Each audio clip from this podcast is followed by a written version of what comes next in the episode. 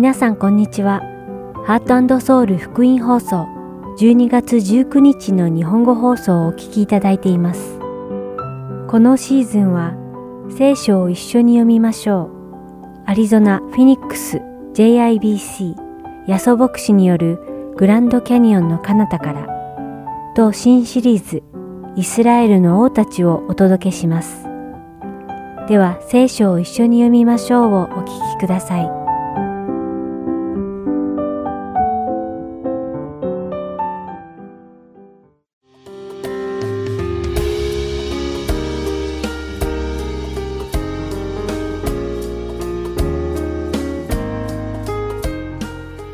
皆さんこんにちは。聖書を一緒に読みましょうのお時間です。お相手はダイヤモンド優子がお送りします。いきなりですが、皆さんは行く先々で福音を伝えているでしょうかイエス・キリストの命をいただいた人たちは自然と行く先々機会があるごとにイエス・キリストの福音を伝えようとするものです。それは使徒パウロの生き方にも大きく表されているのではないでしょうか。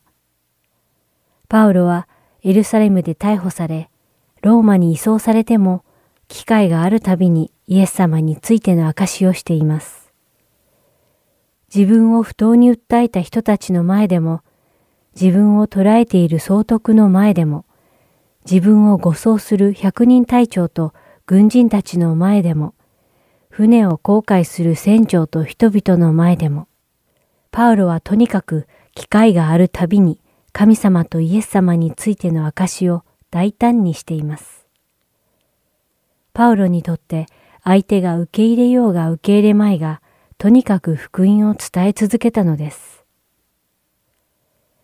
今日皆さんと一緒にお読みする使徒の働き28章1節から10節には、使徒パウロのクリスチャンとしての生き様がはっきりと書かれています。生死を問われるほどの船旅を何とか乗り越えた使徒パウロの一行はマルタ島に到着します。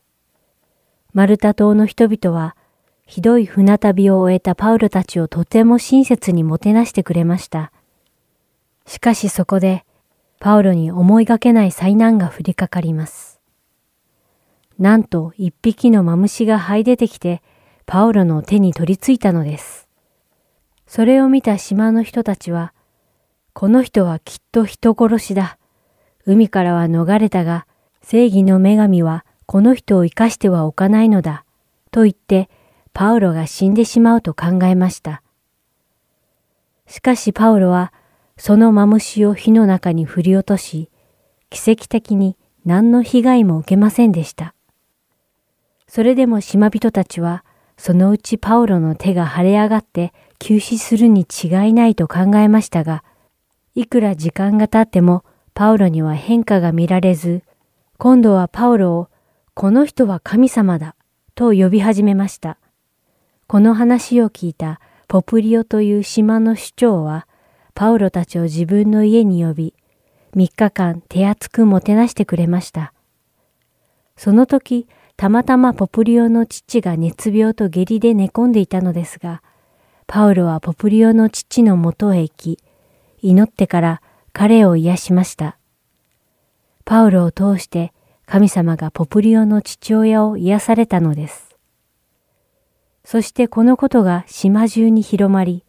多くの島の病人たちがパウロのもとにやってきて、パウロの手によって癒されました。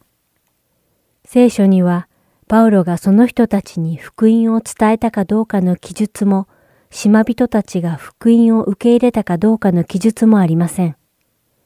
しかし、パウロが祈るとき、パウロは主イエス様の名前で祈ったことは間違いありません。また、人々が癒してくれたパウロに対して、この人は神様だと言ったときに、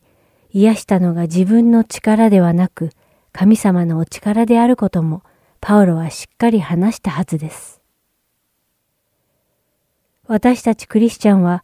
この使徒パウロのようにあるべきです。私たちは、私たちの人生のどのような機会にも、主が表されるように生きるべきなのです。それは時には言葉でなくてもいいのです。私たちのクリスチャンとしての生き方が福音を伝えることにもなるからです。私も皆さんも使徒パウロのように生きることで私たちの行動の一つ一つに神様やイエス様が表されることを願います。それでは祈ります。天のお父様、私たちの生き方にイエス様が表されるように私たちを歩ませてください。私たちが口で伝える福音だけでなく、生き方でもあなたの福音を伝えていけますように、イエス様の皆においてお祈りします。アーメン。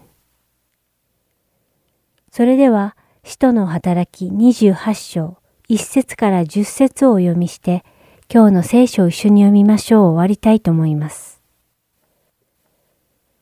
こうして救われてから、私たちは、ここがマルタと呼ばれる島であることを知った。島の人々は私たちに非常に親切にしてくれた。折から雨が降り出して寒かったので、彼らは火を焚いて私たち皆をもてなしてくれた。パウロが人抱えの芝を束ねて火にくべると、熱気のために一匹のマムシが這い出してきて彼の手に取り付いた。島の人々はこの生き物がパウロの手から下がっているのを見て、この人はきっと人殺しだ。海からは逃れたが、正義の女神はこの人を生かしてはおかないのだ。と互いに話し合った。しかしパウロはその生き物を火の中に振り落として何の害も受けなかった。島の人々は彼が今にも晴れ上がってくるかまたは倒れて急死するだろうと待っていた。しかし、いくら待っても彼に少しも変わった様子が見えないので、彼らは考えを変えて、この人は神様だ、と言い出した。さて、その場所の近くに、島の首長でポプリオという人の領地があった。彼はそこに私たちを招待して、3日間手厚くもてなしてくれた。たまたまポプリオの父が熱病と下痢とで床についていた。そこでパウロはその人のもとに行き、祈ってから彼の上に手を置いて治してやった。このことがあってから島の他の病人たちも来て治してもらった。それで彼らは私たちを非常に尊敬し、私たちが出版するときには私たちに必要な品々を用意してくれた。今日も聖書を一緒に読みましょうにお付き合いいただきありがとうございました。お相手はダイヤモンド優子でした。それではまた来週お会いしましょう。さようなら。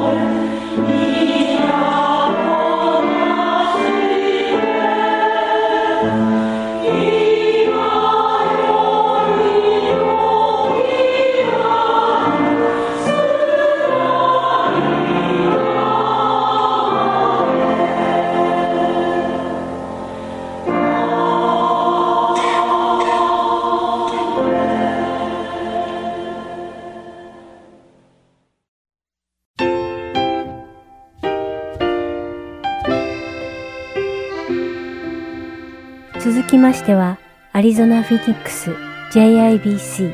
ヤソ牧師によるグランドキャニオンの彼方からをお聞きください。今日のタイトルは、ゲッセマネです。ヤソ先生のお話を通して、皆様が恵みのひとときを送られることを願います。えー、マルコの福音書の14章を開きください。マルコの福音書の14章、32節です。お祈りしてからですね、今日のお話に入りたいと思います。ハレルヤ様、主の皆を賛美いたします。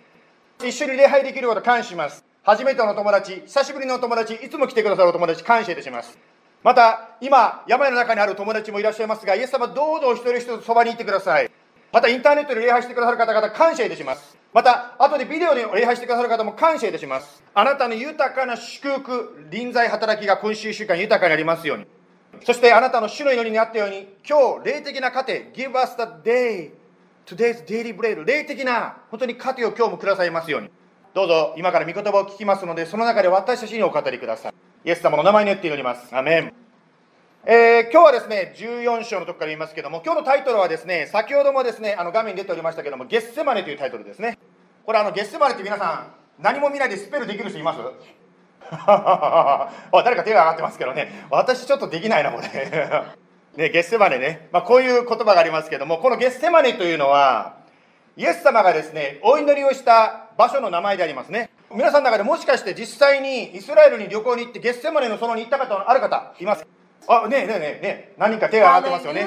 ね、素晴らしいですよね。エルサレムからちょっとこう谷を降りていって、ちょっとこう登りかけたところにゲッセマネの園っていうのがあります。まあ、先週の礼拝でですね、イエス様がそのエルサレムのところでですね、最後の晩餐、主の晩餐をですね、食べたという話を先週聞きましたね。そしてその後で食べた後で、まあ、谷を降りていって、そしてゲステマルの園でお祈りをされたということであります。はい。ではそこをですね、一緒に今から読んでいきたいと思いますが、はい。14章の32節ゲステマネというところに来て、イエスは弟子たちに言われた。私が祈る間、ここに座っていなさい。そして、ペテロ、ヤコブ、ヨハネを一緒に連れて行かれた。イエスは深く恐れ、もだえ始められた。そして彼らに言われた。私は悲しみのあまり死ぬほどです。心離れないで目を覚ましていなさい。35です。それからイエスは少し進んでいって、地面にひれ伏し、もしできることなら、この時が自分から過ぎ去るようにと祈り、またこう言われた。アバ父よ、あなたにおできにならないことはありません。どうか、どうぞこの杯を私から取り除けてください。しかし、私の願うことではなく、あなたの御心のままをなさってください。それからイエスは戻ってきて、彼らの眠っているのを見つけ、ペテロに言われた。シモン、眠っているのか？1時間でも目を覚ましていることができなかったのか？38節。誘惑に陥らないように目を覚まして祈り続けなさい。心は燃えていても肉体は弱いのです。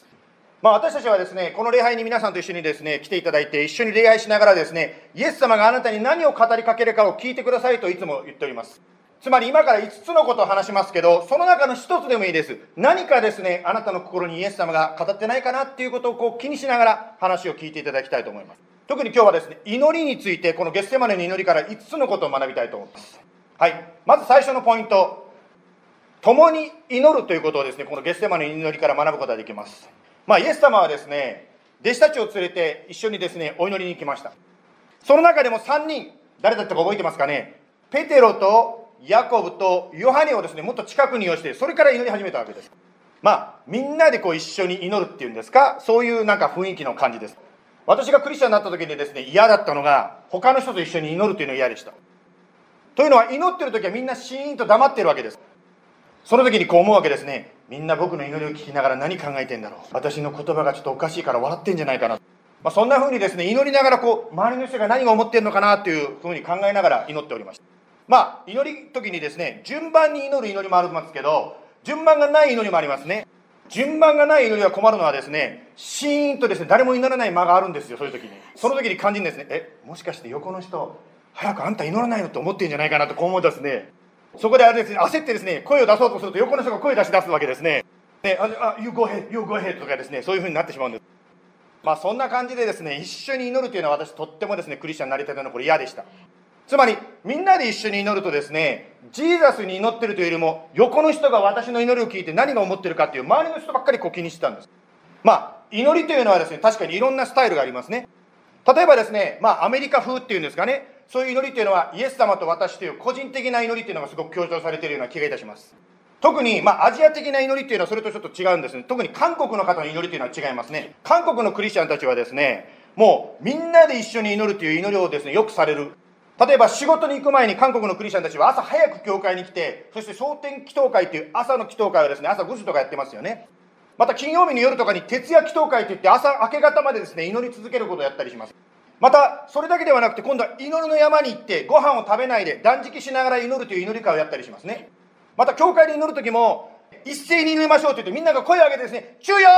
中よって言ってですね今韓国語だったんですけど「ね、中よと叫びながらこう祈るんですね。そうですねスリータイムね、中よ中よ中よねスリねスリータイムですけど、まあ、とにかくですねこのような韓国風の祈りを私も体験してみですね分かったことがあります。つまりあの私は以前はアメリカ風の祈りしか知らなかったわけですね Me and Jesus 私とジーザスしか知らなかったんですけどその韓国の式のみんなで祈るというのを体験した時にあることに気がつきましたみんなで祈ることを続けていくとですね、私とジーザスと個人的に祈る祈りが変わってくるんですね。ですからですね、みんなで一緒に祈ることをしていくうちに、私の個人的な祈りがどんどんですね、変わってくる、質が上がってくるっていう。ですから私たちはですね、一人でも祈ります。でもみんなでも祈るんですね。両方が組み合わされる時の本当に力強いイエス様の力をあなたは個人的に体験することができます。まあ、祈りというのは時間の長さではなくて質なんですね。祈りの中でどれだけイエス様と深く交わっているかということが大事になってきます。それがですね、他の人と心を注ぎながら、心をオープンにしながらですね、本当にイエス様に求めていく中で、だんだんだんだん起こってくるんですね。だから他の人と一緒に祈るというのは確かに私の体験したように最初はちょっとですね嫌だなと思うかもしれませんが慣れてくるとですね本当にですねあなたに素晴らしい祝福をもたらせることができるまあ共に祈るにあたってですね2つだけですね小さくですねあの、まあ、注意点をお話しして次のポイントに行きたいと思うんですけどまずですね、一緒に祈るということで1番目の注意点はですね、祈るときは神様に語りかけることに気をつけましょう。つまり、周りの人が何を聞いてるかを気にしてしまうと、それはイエス様に話してるんではなくなってしまいます。まあ、相手の、周りの人がですね、あなたの祈りはどうこうと言うかもしれませんが、しかし、あなたがイエス様に捧げた祈りを他の人はどうこう言うわけは必要はないわけですね。イエス様があなたの祈りを聞く、これが祈りでとっても大事なんです。ですから、イエス様に語りかけてください。2番目、祈り会でですね、もし誰かが祈ってくださいとシェアされたならば、そのことを外に出て行ってですね、言わないでください。時々ですね、私たちやってしまうのはですね、祈りのリクエストという名前を通してですね、いろんな人のことをですね、陰口のように広げてしまうことがあります。ねえねえ、奥さん聞いたわよ、この前。あの、ご主人立派に見えるけどね、実は今ね、こんなことやって苦しんでんのよ、祈りましょうね、なんて言ってしまうんですね。しかし、そういうのがですね、どっか国家でどんどん広がっていって、みんなが知って、最終的に本人に返ってくることがあるんです。私もですね、実は、まあ、一言じゃなくてそういう経験があるんです。私も信頼してですね、ある祈りのリクエスト会でですね、シェアしたら、それがみんなに広がってしまってですね、本当にですね、もう後でですね、いや、そう先生、聞いたわよ、祈ってるわよって言われてですね、え誰が言ったのって感じになっちゃったんです。そんなことが起こってしまうとですね、誰も祈りのリクエストをシェアしなくなってしまうんで。一緒に祈れなくとどうなりますか？祈らないのでことが起こらなくなります。私はですね今日みんなで智子さんのことを一緒に祈りましたけども祈る前にやっぱり智子さんに聞いたんですね。というのはある方はですねいや私は病気だっていうことを誰も言わないでくださいという方もいらっしゃると思うんです。ですけど一応彼女に聞いてですね了解もらってから今日はですね皆さんでオフィシャルに一緒に祈りました。ですからですね一緒に祈る時に力があるんです。これは1番目のポイントを覚えてください。はい。2番目5つのうちの2番目いきますけども1番目のポイントはですね目を覚まして祈るということです。イエス様がですね、祈ってる時に、で弟子たちにですね、一緒に祈りましょうと言ってたんですけど、しかし弟子たちは何してましたか？寝てしまったんですね。もう誘惑に負けて寝てしまいました。まあ、イエス様は目を覚まして、誘惑に陥らないように祈っていなさいと弟子たちに言いましたね。私たちクリスチャンも、霊的に目を覚まして祈る必要があります。まあ、今ですね、私たちが置かれている世界というのは皆さんご存知のように選挙シーズンですね。ですからテレビをつけるともう選挙の宣伝ばっかりが出てくる。その中でですね、私たちクリスチャンがどのような役割をこの世の中ですべきか聖書の中に教えられていますね。第一テモテの2章の一節にこう書いてあります。すべての人のために、また王とすべての高い地位にある人たちのために願い、祈り、取りなし、感謝が捧げられるようにしなさい。ですから私たちクリスチャンはですね、霊的に目を覚まして、目先のセンセーショナルな報道やいろんなことに左右されずに、願い、祈り、取りなし、感謝を捧げていく必要があります。ですから、そのように高い地位にいる方たち、私たちをですね、見てくれてるそうしたですね、政治家の人たちや、また学校の先生やですね、いろんな方たちのためにですね、ポリスオフィサーやいろんな方のために私たちは、願い、祈り、取りなし、感謝を捧げていく必要があります。そして私たちはですね、今住んでいる周りの方のために、地域の方のためにも祈る役割があります。アブラハムという方がですね、旧約聖書にありますけども、アブラハムと神様とのですね、やり取りの中でこういう話が、創世記の18章の23節に書いてあります。今読みますけども、創世記の18章の23節アブラハムは近づいてきて神に申し上げた。あなたは本当に正しいものを悪いものと一緒に滅ぼし尽くされるんですか？もしやその町の中に50人の正しい者がいるかもしれません。本当に滅ぼしてしまわれるんですか？その中にいる50人の正しい者のためにその町をお許しにならないのでしょうか？ですから私たちクリスチャンはですねこのアブラハムがしたように本当に地域のために祈る役割があります。あるクリスチャンはですね道をこう運転していてですね事故をしているのがですね見ることがあります。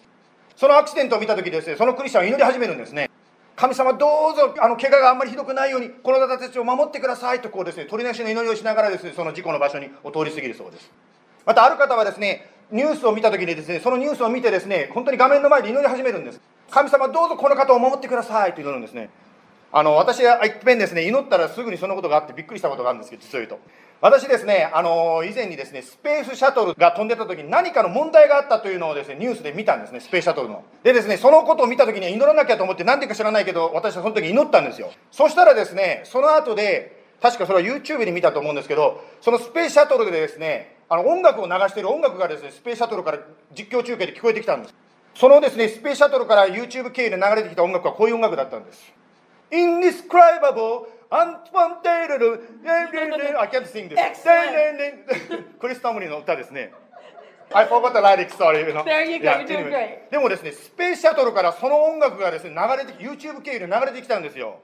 なんか関係してるのか、まあ、たまたまだとある人いるかもしれませんが、私にとったら感動したんですけど。ですからですね、まあ、2番目のポイントは何が言いたいかと言いますと、私たちは目を覚まして、本当にいろんな私たちの周りを起こるのために祈りましょうということですね。はい。3番目、この月世までの祈りから学ぶことはですね、3番目のポイントなんですけども、NEXT point。3番目のポイントはですね、聖書の約束に立つ祈りであります。イエス様はこうお祈りしました。36節で、父よあなたにおできにならないことはありません。まあ、ここでですね、神様にはできないことはないとイエス様は祈りの中でおっしゃいましたね。あなたが祈ってるイエス様がどんなお方なのかということをですね、思い出すことは大事になります。例えばあなたがですね、頼む相手がですね、頼りないと思ったらなかなか頼れなくなってしまいます。例えば私の家族がですね、パパ、お小遣いくださいという時にですね、いやー、パパはどうせ10セントぐらいしか持ってないからと思ったらですね、そういう感じの聞き方してくると思うんですね。10セントのものないなんて聞いてくると思うんです。しかしですね、パパが100ソロ札持ってると分からならばですね、パパ、えーってですね、祈り方も大きくなると思う、求め方も大きくなると思うんですよね。つまり、あなたが祈っている相手がどんなお方か、つまり神様がどんなにすごい方のかが分かれば分かるほど、あなたの祈りには力が大きくなります。ですから、あなたが祈っている神様がどんなお方なのか、聖書の約束、また事実に基づいて祈るとき、それをベースにして祈るときに、それは力が出てくるんですね。神様は嘘つかない方だから聖書でやると言ったら絶対やるんだと思って信頼して祈っていくわけです。まあ、そんなですね、神様の約束にすがって祈って実際に起こった体験した人たちは世界中にたくさんいらっしゃいますが、そのうちの一人の方を紹介したいと思います。その方はですね、ヒロさんですって言ったらですね、冗談 冗談じゃないんですけど、ちょっとね、横に振りましたけど、シーン、はい、 next、OK、let's go、next、OK。朝の面白くない。はい、その方はですね、ネクストライはい、この方でございます。ね、ジョージ・ミューラーという方ですね。はい。ジョージ・ミューラーという方はイギリスの方でありますけども、彼の生涯をですね、今からビデオで流したいと思います。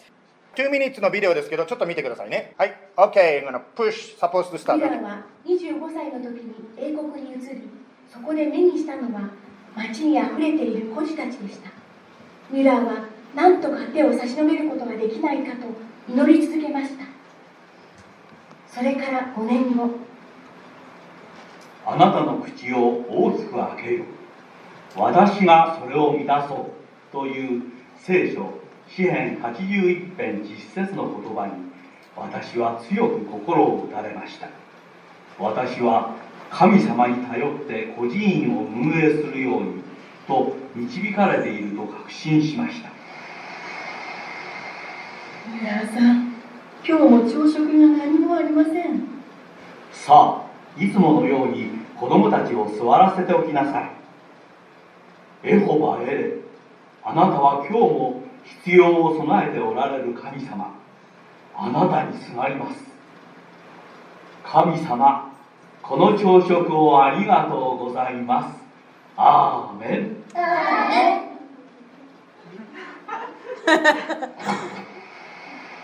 ミュラーさん工場の方がこのパンと牛乳と全部受け取ってくださいと今持ってきました。工場のピクニックがこの大雨でキャンセルになったそうです。しかしミュラーはそんなどん底の中にあっても人に助けを求めたり借金をしたりもせずにただひたすら神様に叫び求め神様にすがる姿勢を崩さなかったのです。では孤児院はどうなったでしょうか？彼を恐れる者には乏しいことはないからだの聖書の約束の言葉通りで孤児院は一度も乏しいことはなかったのです。祈りによって運営された孤児院は1836年小さな借家で30人から始まり1898年にミュラーが92歳で亡くなるまでの62年の間に5つの大きな孤児院となりました。最大収容人数は2000人以上。養われた子どもたちの数は延べ1万24人にもなり神様の手によって世界一の孤児院となったのです。その間病弱で貧しいミュラーが祈りだけで与えられたお金は今の金額で言うと300億円以上にもなりました。個人の働きを通して孤児たちを助けたい。神様が今でも祈りを聞かれる方であると目に見える形で力強く証明したい。というミュラーの2つの願いは叶えられたのですはい、ジョージ・ミラーのですね、出来事、興味ある方はジョージ・ミラーでですね、いろいろ調べてみていただきたいと思いますが、彼の働きに感化されてですね、実際にミュラーさんがそんなにできるんだったら私にもできると思ってやった方たちが世界中にたくさんいらっしゃいますね。そして生きてる神様の力をですね、それぞれの環境の中で体験されました。ですから3番目私たちがですね、このゲッセマネの祈りから学ぶことができることは、聖書の約束に立つ祈りということです。神様が真実な方だからやると言ったら絶対されるわけなんですね。では4番目いきましょう。正直な祈りです。イエス様はですねこう祈りましたね。この杯をこの苦しみを取り去ってくださいとイエス様は言いました。イエス様はですね当然自分が十字架にかからなければ人類の救いは起こらないということは尺も承知だったわけですね。そのためにおぎゃーとですね生まれてそしてこの地上での人生を送ってきたわけなんです。それでもですね嫌だっていう気持ちがあったわけ。ですそしてその気持ちをそのまんま祈りましたまあ、ここに来てらっしゃる方の中でですね、聖書を知ってる方はたくさんいらっしゃると思うんです。ですからですね、誰かがですね、あなたに質問してきたり、または悩みを打ち明けられるとですね、聖書からですね、こうこうこうしたらどうですか？ということはできると思います。祈りなさいよ、委ねなさいよとこういうことはできるでしょう。ところがですね、それが自分のことになってくるとちょっとですね、それが難しくなるわけです。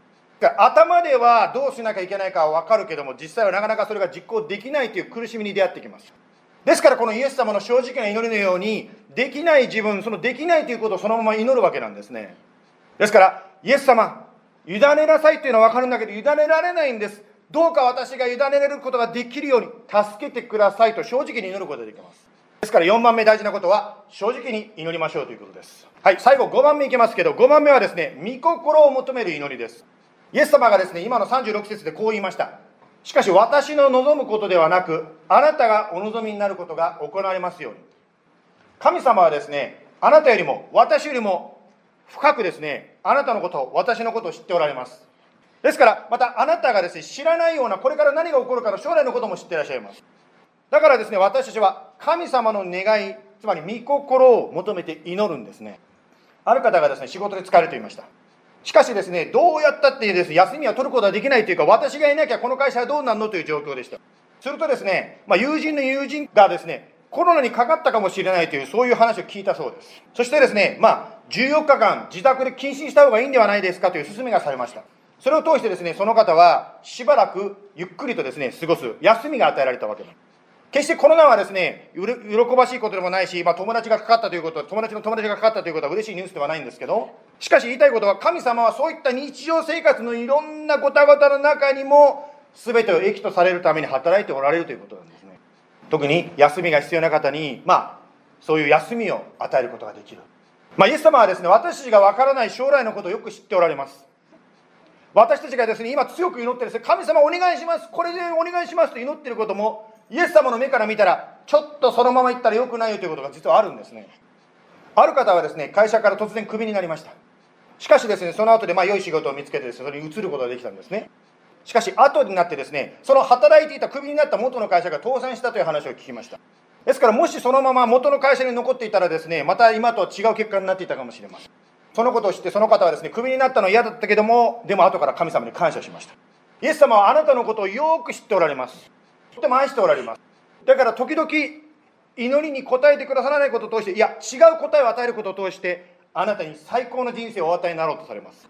ですから私たちが神様の御心を求めるということが最高になるわけなんです。今日は5つのことを学んできました。共に祈りましょう。目を覚まして祈りましょう。いや聖書の約束に立って正直に祈りましょう。神様の御心を祈りましょう。祈りというのは戦いであります。まるでヤコブが旧約聖書で神様の使いと戦ったような神との格闘の時なんですね。しかし格闘と言いましてもですねその格闘の中で何が変わっていくかというとあなた自身が変えられていきます。つまり祈りを通してあなた自身が神様と格闘することを通して神様の心に触れていくんですね。そして格闘する中であなた自身の心がですねイエス様の心の愛に溶かされていくようにイエス様のその愛に満たされるようになっていくんです。このゲッセマネの祈りはイエス様が十字架にかかる前の祈りでしたね。もちろんイエス様が十字架にかかることを通して罪からの許しということがあったんですけどしかしこの祈りを見て分かるようにですねイエス様のその罪の救いの勝利というのは実はもうこのゲッセマネの祈りの中で起こっているわけなんです。つまりイエス様が私の願う通りではなくてあなたのお望みになりますようにと祈った段階ですでにイエス様の勝利は決まったわけなんです。つまり祈りというのは何かのために準備をするそうしたものではなくて祈り自身がすでにその働きになっているわけなんです。祈りとは私たちをさらに力強い働きのために備えるんではなくて祈りこそ力強い働きなんです。ですからイエス様にですね私たちは祈り求めていくのです。働き人が足りない時人手が足りない時イエス様は何て言いましたか？収穫のための働き手が与えられるように祈りなさいとイエス様はおっしゃいました。私たちが心を注いで一緒に祈る時にイエス様からの解決が来ます。また人生の問題にですね頭や悩まされる時どうしたらいいですか？イエス様の知恵を求めましょう。イエス様はパリサイ人サドカイ派というですね当時のエリートたちも答えられないような問題に答えを与えることができた方でした。ですから私たちがイエス様に祈る時にイエス様は本当に誰も考えることのできない思いつかなかった素晴らしい解決をあなたにくださいます。祈りの中でイエス様は動かなかったはずの山が動く体験をさせてくれるんですね。その山が動くことで栄光を受けられるのはイエス様なんです。まあ、今日はですね祈りについていろいろと話してきましたけども正直言って祈りというのはですねお話聞くだけで意味がないんですね。実際にあなたが個人的に祈らないとこのことは進まないんですね今からですねちょっとしばらく時間をとって祈りますまあ、初めての方ですね、えー、教会に来て祈るんですかという方いらっしゃると思うんですけど、まあ、目をつむって静かにしていてください。今からですね、音楽をかけながら3つのことを祈ります。1つ目がですね、家庭や家族、親族のためにですね、えっ、ー、と、画面に出ます。そして2番目がですね、教会と社会のために祈りますね。そして3番目が国、そして諸国のために祈ります。Let's pray.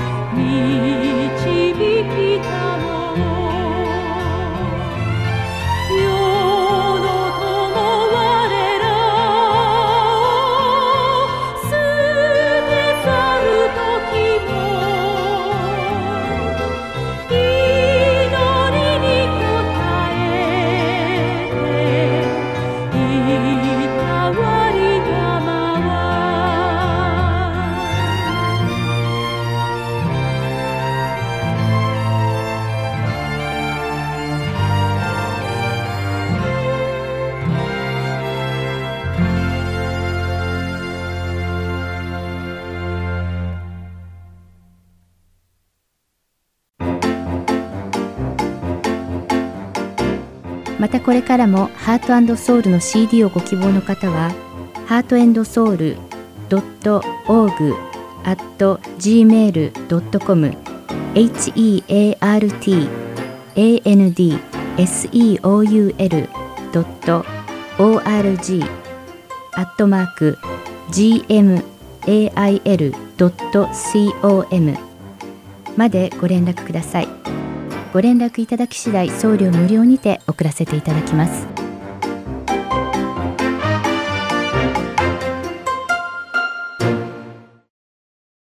では、イスラエルの王たちをお聞きください。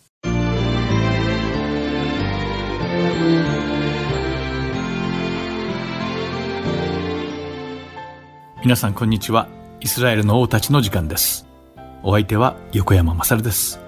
さて、今回は先週に引き続き、南ユダの朝王に関して学んでいきましょう。では早速始めましょう。主が与えてくださった平安の中で、朝王はもう一度偶像崇拝を取り除く作業を決行します。列王記第一の第15章13節から15節そして歴代史第2の第15章16節から18節に朝王が主に誓った約束を守る姿が記されています。では、歴代史第2の第15章16節から18節を読んでみましょう。朝王の母、マーカがアシャラのために憎むべき像を作ったので、彼は王母の位から彼女を退けた。朝はその憎むべき像を切り倒し、粉々に砕いてキデロン川で焼いた。高きところはイスラエルから取り除かれなかったが、朝の心は一生涯完全であった。彼は彼の父が性別したものと、彼が性別したもの、すなわち銀、金、器類を神の宮に運び入れたとあります。ここで一つ興味深いことに気がつきます。それは、朝王の母、マーカと書かれているところです。日本の聖書ではほとんどの訳でこの部分は朝王の母、マーカと書かれているようですが、英語の聖書の中には朝王の祖母、マーカとなっているものもあります。これは一体どうしてなんでしょうか？リスナーの皆さんの中には覚えている方もいらっしゃるかもしれませんが、実はこのマーカについては前々回、朝王の父、アビア王の話をした時に、マーカはアブシャロムの孫娘で、アビア王の母で、朝の祖母だとお話ししました。なぜこのように聖書によって記載が違うかというと、イエス様がダビデの子と呼ばれるように、ユダヤ人の習慣では直接の親子関係でなくても、誰々の子、誰々の父、誰々の母と呼ばれることがあるからなのです。そういう理由でここではマーカという人は朝の祖母なのです。また、聖書学者たちは、父や母という故障が、祖父や祖母を指す場合があるだけでなく、さらにはるか昔の先祖たちを示す時の表現としても使われていると説明しています。しかしここで重要なのは、王母マーカが死を求めずに偶像崇拝を行っていたということなのです。その偶像崇拝の罪によってマーカは王母の位を剥奪されてしまったからです。朝王は主の御言葉に忠実に従い、たとえ身内であっても偶像崇拝を許すことはしなかったのです。また、朝王はこのようなことを行った他にも自分の父が性別しておいたものや自分が性別した銀と金と器などを主の宮に運び入れ、誠実に主だけを崇めたのです。こうしてイスラエルの民は、朝王の指導のもとで、誠実に主の命令に従って主を求めたために、主は朝王の治世の第35年目まで戦争が起きないようにしてくださいました。歴代史第2の第15章の19節と第16章の1節によると、朝王の治世第35年まで戦争はなかったのだけれども、第36年目に北イスラエルの馬車王が南のユダ王国に攻め上ってきたと書かれています。クシュ人ゼラフとの戦い以降、極めて平和だった南ユダ王国に再び戦争が起きてしまったのです。北イスラエルの馬車王は、主が朝王と共におられるのを見た自分の民たちが、南ユダ王国へ移住するのを食い止めるために、ラマに軍事基地を築きました。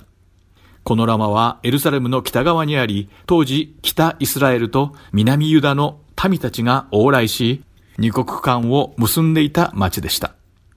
また、ユダ王国の政治や宗教の中心地だったエルサレムに極めて近かったために、軍事的にも最も重要な場所だったのです。場所王はこのラマを攻め落とし、南ユダを脅かしたのです。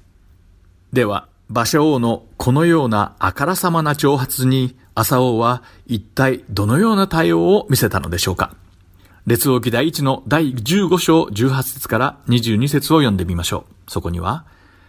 朝は主の宮の宝物蔵と王宮の宝物蔵とに残っていた銀と金をことごとく取って自分の家来たちの手に渡した。朝王は彼らをダマスコに住んでいたアラムの王ヘズヨンの子、タブリモンの子、ベン・ハダテの元に使わして言わせた。私の父とあなたの父上の間にあったように、私とあなたの間に同盟を結びましょう。ご覧ください。私はあなたに銀と金の贈り物をしました。どうかイスラエルの王馬車との同盟を破棄し、彼が私の元から離れ去るようにしてください。ベンハダテは朝王の願いを聞き入れ、自分の配下の将校たちをイスラエルの町々に差し向け、イオンとダンとアベルベテマーカ、及びキネレテ全土とナフタリの全土とを撃った。馬車はこれを聞くと、ラマを築くのをやめて、ティルサにとどまった。朝王は、ユダ全土に漏れなく布告し、馬車が建築に用いたラマの石材と木材を運び出させた。朝王はこれを用いてベニヤミンのゲバとミツパトを建てた。とあります。このように朝王は北イスラエルの軍事的脅威から逃れるためにアラム王ベンハダテに頼ったのです。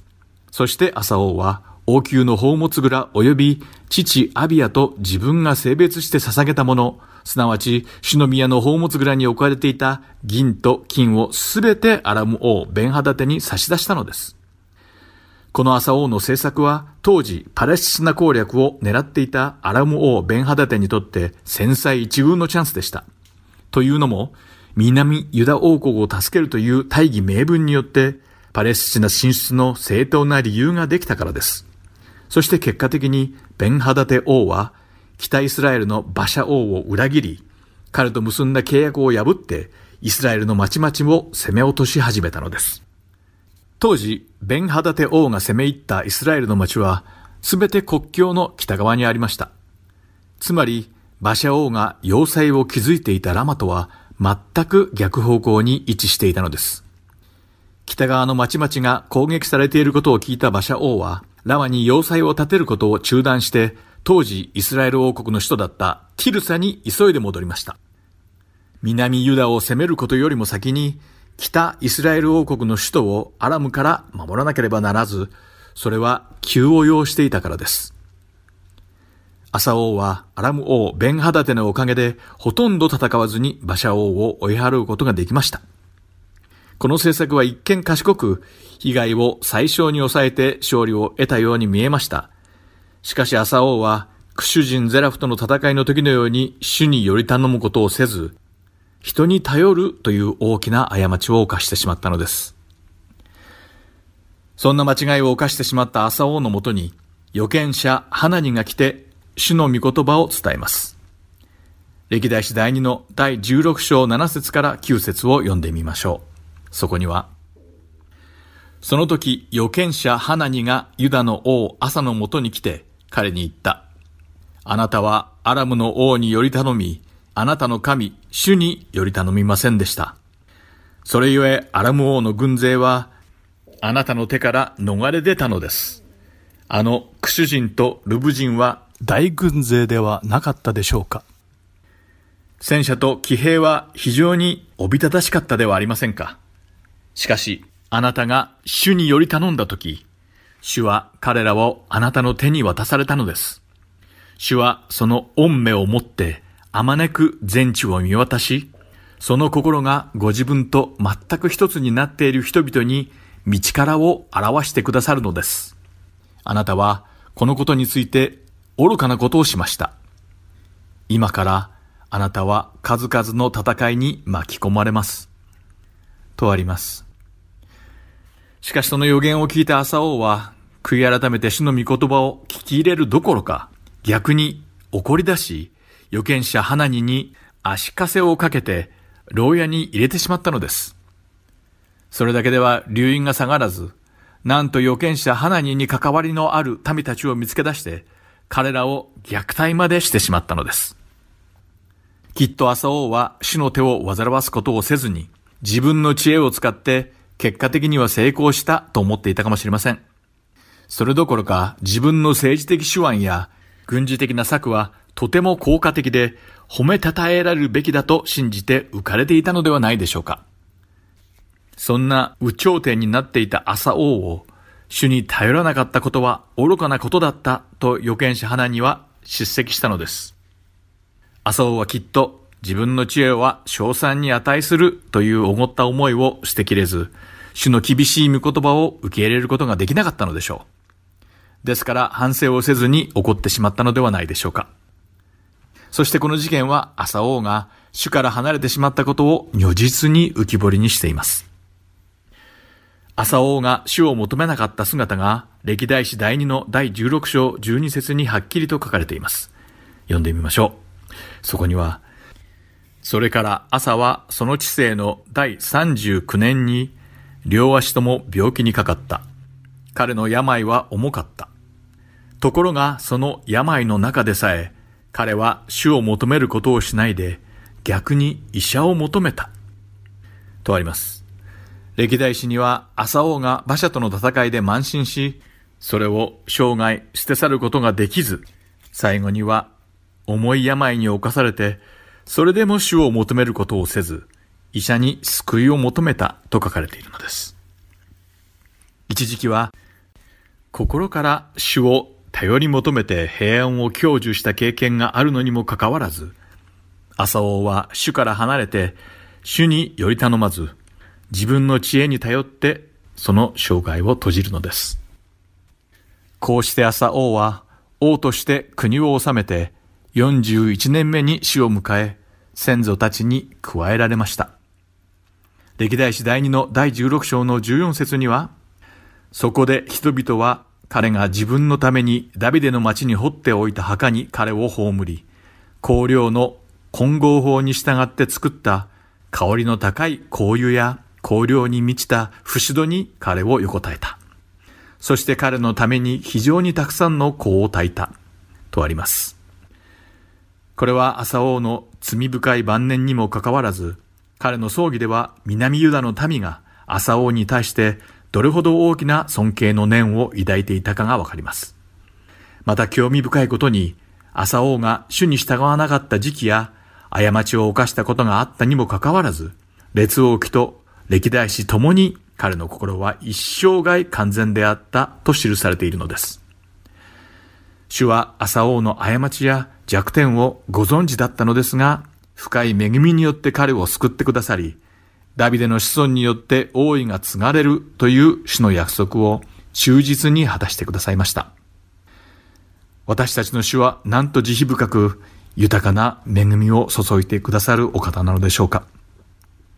というわけで今回はここまでです。次回は朝王の時代に北イスラエルを統治していた王たちについて見ていく予定です。今日もイスラエルの王たちにお付き合いいただきありがとうございました。ではまた来週お会いしましょう。お相手は横山まさるでした。さようなら。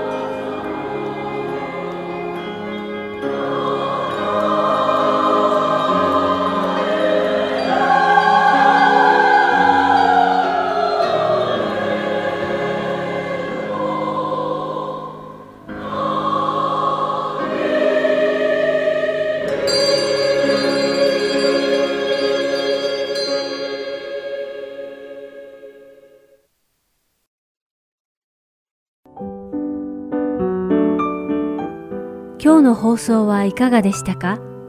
最後までお付き合いくださりありがとうございました。また来週お会いしましょう。